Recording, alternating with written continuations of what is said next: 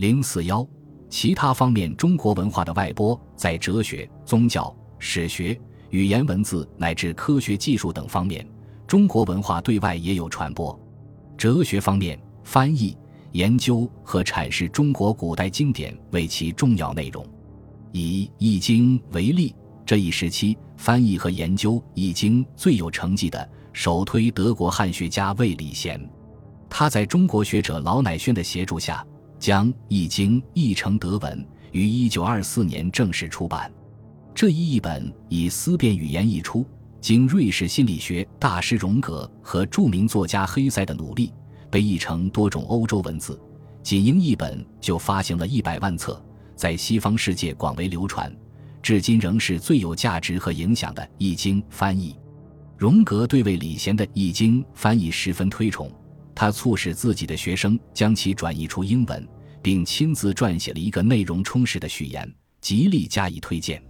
荣格晚年的心理学就从中得到不少启发和印证。他还同魏礼贤合作完成《精华养生秘旨与分析心理学》一书。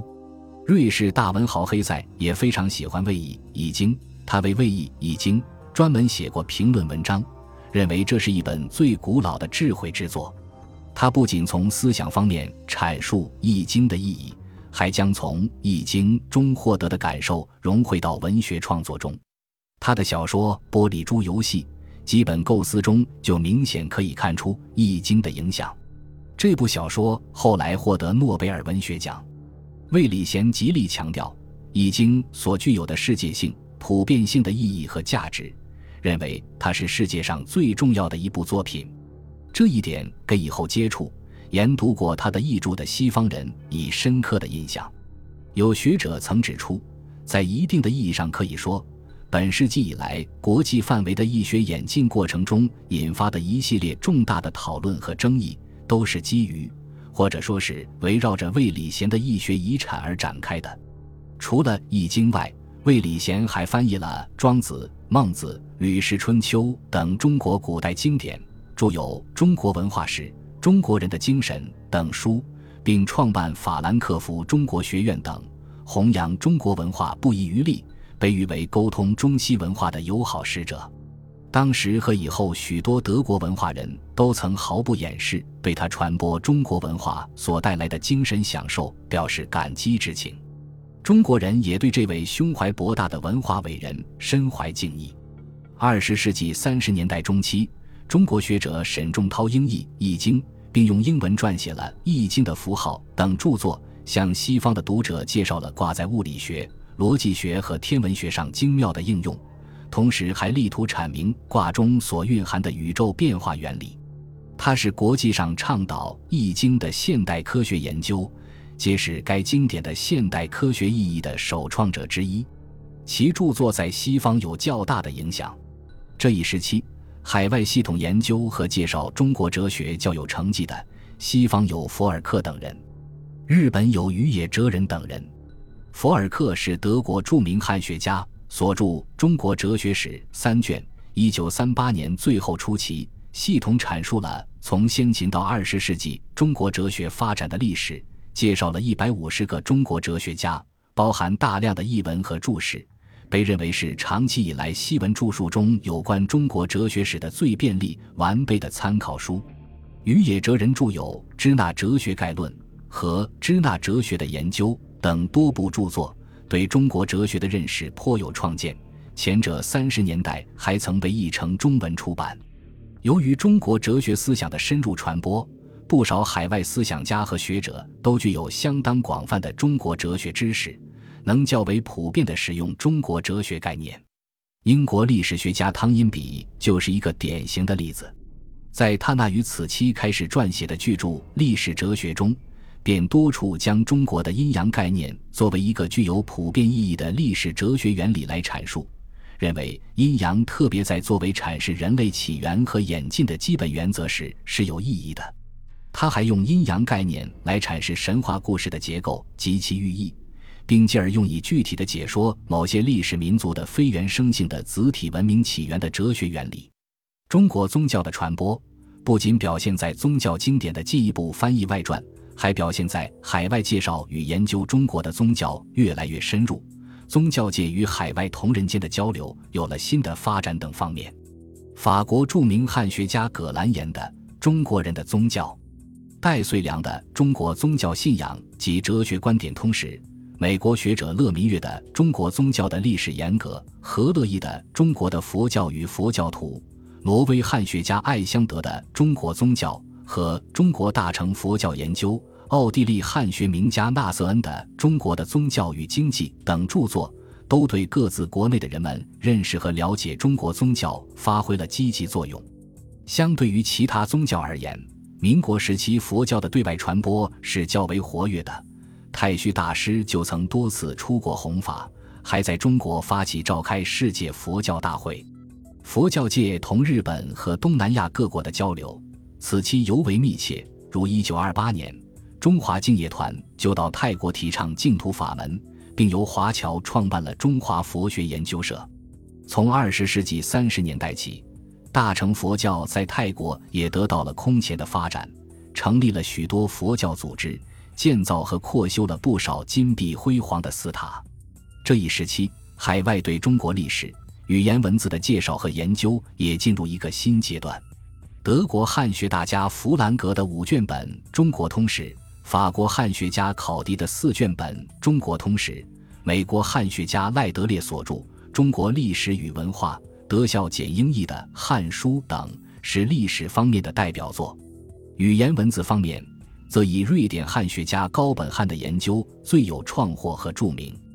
高本汉所著《汉语音韵学研究》《中国语与中国文》。中国语言学研究、汉语词类等都是高质量的汉学著作，特别是汉语音韵学研究，堪称西方汉语研究史上不朽的丰碑。他以较科学的方法对比分析了多种汉语方言，开创性的研究了古汉语语音系统的重新构拟问题，被汉学界公认为本世纪科学研究汉语语音的第一部宏伟著作。赵元任等人曾将其译成中文出版。对包括中国语言学界在内的中国汉语研究产生了极大的影响。此外，法国汉学大师伯希和、马伯乐等人对中国历史、语言和敦煌学的研究也都极有成绩，为西方世界更好地了解中国文化做出了贡献。他们的成果反馈到国内，还对中国本土的学术研究起到启发和推动作用。在自然科学方面，中国学者的工作已经与世界科学的研究紧密地结合在一起，他们的研究成果许多都直接发表在国外的科技刊物上，不少杰出的中国科学家还应邀到海外讲学。地质学家李四光就是一个突出代表。李四光曾留学英国七年，1934年，他应邀到英国剑桥等大学巡回演讲中国地质学专题。他根据多年积累的大量地质文献资料，创造性的完成了观点新颖又具有中国特色的学术讲义，特别是向英国同行师友成功的介绍了中国地质独特的区域特点和自在的完整性，受到英国地质学界的重视和欢迎。一九三六年，他回国前将英文讲稿整理完毕，三年后在伦敦出版。这是中国学者撰写的第一部中国地质学专著。问世后，在国内外地质学界引起了热烈反响。在中国科学的外部方面，最具有象征性的人物是英国著名科技史家李约瑟。从1938年起，李约瑟就立志撰写一本过去西洋文献中旷古未见的关于中国文化中的科学技术、医药的历史专书。1943年，他受英国文化委员会派遣来华从事文化交流工作。次年，在华成立中英科学合作馆，任馆长。期间，李约瑟向国外推荐发表了中国学者撰写的大量科学论文，并出版《中国科学》《科学前哨》等书，热忱地向西方介绍战时中国科学界的艰苦努力和科学研究情形。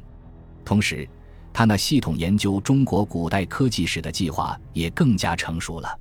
战后，李约瑟用了毕生精力。组织中英科学家陆续完成了七卷本的《中国科学技术史》，对中国古代科学成就和科学思想在世界文化史上的地位和价值进行了深入的比较研究。这一划时代的杰出工作虽然主要是后来完成的，但在此期已经卓有成效地揭开了序幕。最后，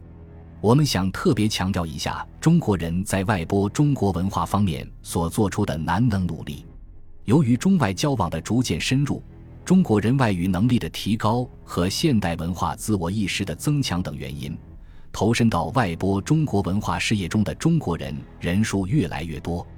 除了前文已提及的熊十一、沈仲涛等人外，较突出的还有林语堂、辜鸿铭、林文庆、江抗虎、蔡廷干等学者问世。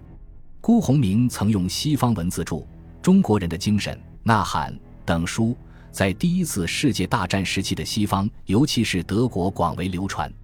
其书虽立论偏颇，但对西方人认识儒家文化的价值、反省自身文明的缺失。并在此基础上重建文明，不无积极作用。林文庆英译的《离骚》曾在西方产生过一定影响。蔡廷干著有英译中诗集《唐诗英韵》，将抗虎同英国学者合作英译的中国诗歌，在西方流传较广，曾为林语堂所引述。他还用英文著有《中国文明》等书。在民国时期，华人外播中国文化最有成绩和影响的。首推林语堂，